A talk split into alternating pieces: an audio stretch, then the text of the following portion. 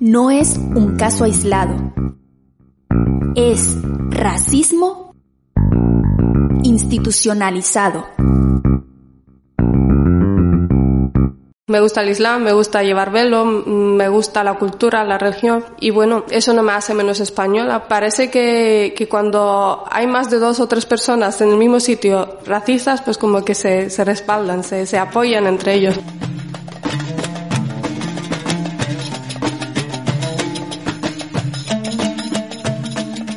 Mi nombre es Sukaina, soy de origen marroquí, pero soy española.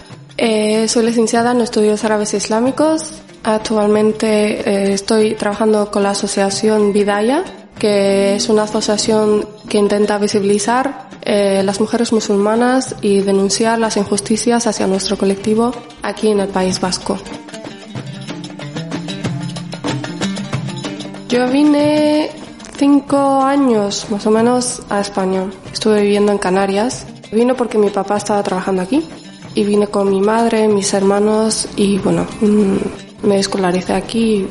Y la verdad es que como he venido tan pequeña, pues el proceso no fue difícil. No he tenido ningún tipo de problema en cuanto al aprendizaje del idioma y bueno, la integración.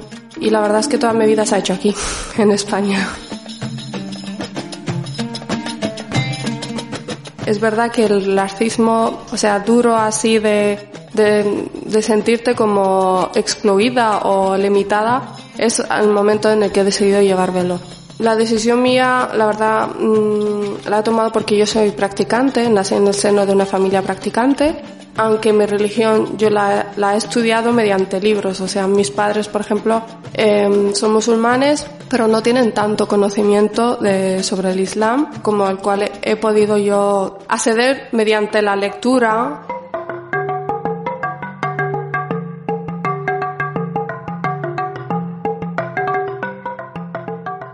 Voy a cumplir tres años aquí en el País Vasco y hace un año estaba viviendo en Balmaseda. Una, al mediodía, así a las dos de la tarde más o menos, mi hijo se cayó en, en casa eh, de una cama un poquito alta, diríamos así de casi un metro. Eh, un niño de tres años se cayó al suelo y bueno, pues eh, se hizo un, un chichón, un pollo le salió al pobre la cabecita y fue, fue muy duro. El niño empezó a llorar, estaba muy mal, estaba irritado totalmente, eh, estaba como medio mareado. Pues yo lo primero que hice fue ponerme los zapatos, salir corriendo con el niño, después de verlo vomitando y verle la cabeza cómo estaba hecha. Me acerqué al centro de salud, que era lo más cercano que tenía eh, al lado de casa. Llegué, me puse a la cola porque había como tres personas, cuatro delante, y de hecho la persona que estaba justo delante mía me vio que yo estaba llorando, el niño también en el carrito llorando. Me dijo, pasa, pasa, pasa. Me dio paso para, para que me atendieran antes. Ahora llego y lo primero que es que ni, nada más llegar a la, a la celadora, nada más acercarme al mostrador, la celadora, la celadora tenía una enfermera detrás. La enfermera, nada más escuchar que vengo por urgencias, me ha dicho no. No es horario de urgencias, ahí se pone. Le digo, no, pero es que lo siento, pero me tenéis que atender porque el niño está mal, necesita un médico que le vea ya. Me ha dicho no. Te vas, te coges el tren o lo que sea y te vas a Saya, a otra localidad. Digo, no puedo, el niño está muy mal, lo tenéis que ver. Ni me ha preguntado, ni qué es lo que le ha pasado, escuchando al niño con llantos. Me dijo, voy a preguntarle al médico si quiere atenderte. Entró y volvió a salir, me ha dicho, el médico ha dicho que no. Yo insistí entonces le dice a la celadora, pasa de ella, que pasa el siguiente. Tal cual.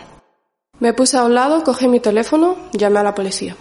Al darse cuenta de que la policía venía, que yo estaba hablando con la policía, le estaba contando a la policía lo que estaba pasando, se acercó la misma enfermera y me dijo, anda, pasa, que te voy a ver yo. Digo, no, me tiene que ver el médico. Me dice, pues bueno, encima que te hago un favor, cogió y se fue. Vino la policía, sale el médico y me dice, ¿qué le pasa al niño? Digo, ahora, porque sabes que la policía viene en camino. Me dice, venga. Digo, si quieres ver qué es lo que le pasa al niño, tienes que pasar a consulta. Tú no vas a ver al niño en, el pasillo, no lo vas a ver en la entrada del centro de salud. El niño tiene derecho a estar en la consulta y que lo, y que lo atiendas a la primera y más sabiendo que es una urgencia y ni siquiera tuvisteis el valor de preguntarme qué es lo que le ha pasado al niño. Porque yo estoy nerviosa, estoy irritada, estoy llorando tanto como, mi hijo, viendo a mi hijo en esa situación, y a ustedes no les, ha importado nada, o sea, les, ha dado igual. O sea, de primera, me habéis visto y me has dicho no. Vino la policía y, y en ese momento la policía me dijo, bueno, ahora que ha salido, entra y mira mm, qué es lo que, la, mm, que le atiendan, y se quedó la enfermera hablando con, con la policía. Entré, pues le llamaron a la ambulancia para que lo llevaran a cruces. Y ahí se ha quedado el niño hasta las nueve y media casi, mm, que nos dieron de alta cuando ya se recuperó. Pero una hora, en vez de facilitar la situación y atender al niño, lo complicaron más y todo por racismo. Teniendo en cuenta también que les conté que el niño ya tenía mm, problemas, ya tiene problemas previas de, tiene una malformación en el cráneo, que nació con ella. Y claro, a mí cualquier cosa que le dé la cabeza, pues me, me pone nerviosa, no, me da más miedo. Y a ellos no les ha no, no les ha importado. Después de todo, a la semana siguiente fui al centro de salud, hice una reclamación, conté lo, lo que había pasado y la respuesta a mi reclamación fue que son las normas del centro.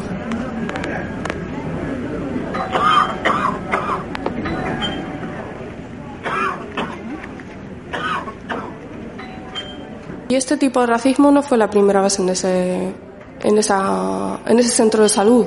De esa misma manera incluso. Tengo otro niño de dos años. Siempre que coge un constipado le da como alergia en el pecho. Entonces suele, eh, cuando está constipado le suelen dar siempre oxígeno. Una mañana eh, se despertó muy mal, con los labios azules, parecía que no, no respiraba bien y el día anterior estaba en la consulta y me dijo, si se pone malo, lo traes otra vez. Cogí el niño y bajé al centro de salud. Llego al centro de salud y digo, necesito que lo vea la pediatra porque el niño necesita oxígeno. Está mal. Me dice, vale. Y me da un papel y me dice, esto te sientas y dolores. Y otra vez me vuelven a explicar para qué es la urgencia. Digo, yo sé lo que es, para qué es la urgencia. Lo atiende la médica, me dice, pasa, anda, que yo digo buenos días y me dice, pasa, anda. No me ha respondido. ¿Qué le pasa al niño? Digo, pues que no está respirando bien. Mira cómo está. Le mira cuánto oxígeno tiene. Me dice, sí, necesita oxígeno. Digo, ya lo sé. Le puso el oxígeno y me dice, te lo voy a mandar en una ambulancia a cruces. Volví al mostrador, le dije, mira, este papel de para qué es la urgencia, no sé si, la, si se lo darías también a otra persona que venga aquí que no lleve velo, pero yo sé lo que es una urgencia y estoy haciendo uso de ella. Yo no vengo aquí porque me vengo a dar un paseo. Vengo aquí porque es necesario. Se lo di y me dice, no, esto se lo estamos dando a todo el mundo. No, era una mentira. Nos estaban dando a todo el mundo. Y al día siguiente desaparecieron esos papelitos además. Y así en cada sitio que tengo que ir, parece que, que por llevar velo, ya o no entiendes las normas, o te las tienen que explicar con señales, y racismo.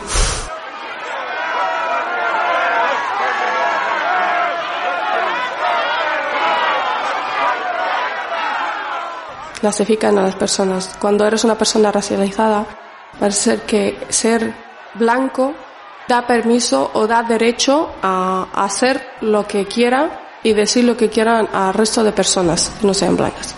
Entonces, eh, es trabajo de todo el mundo no callar.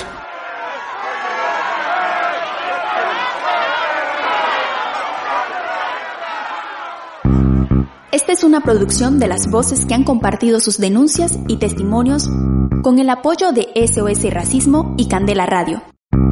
En el marco del 21 de marzo, Día Internacional de la Eliminación de la Discriminación Étnico-Racial.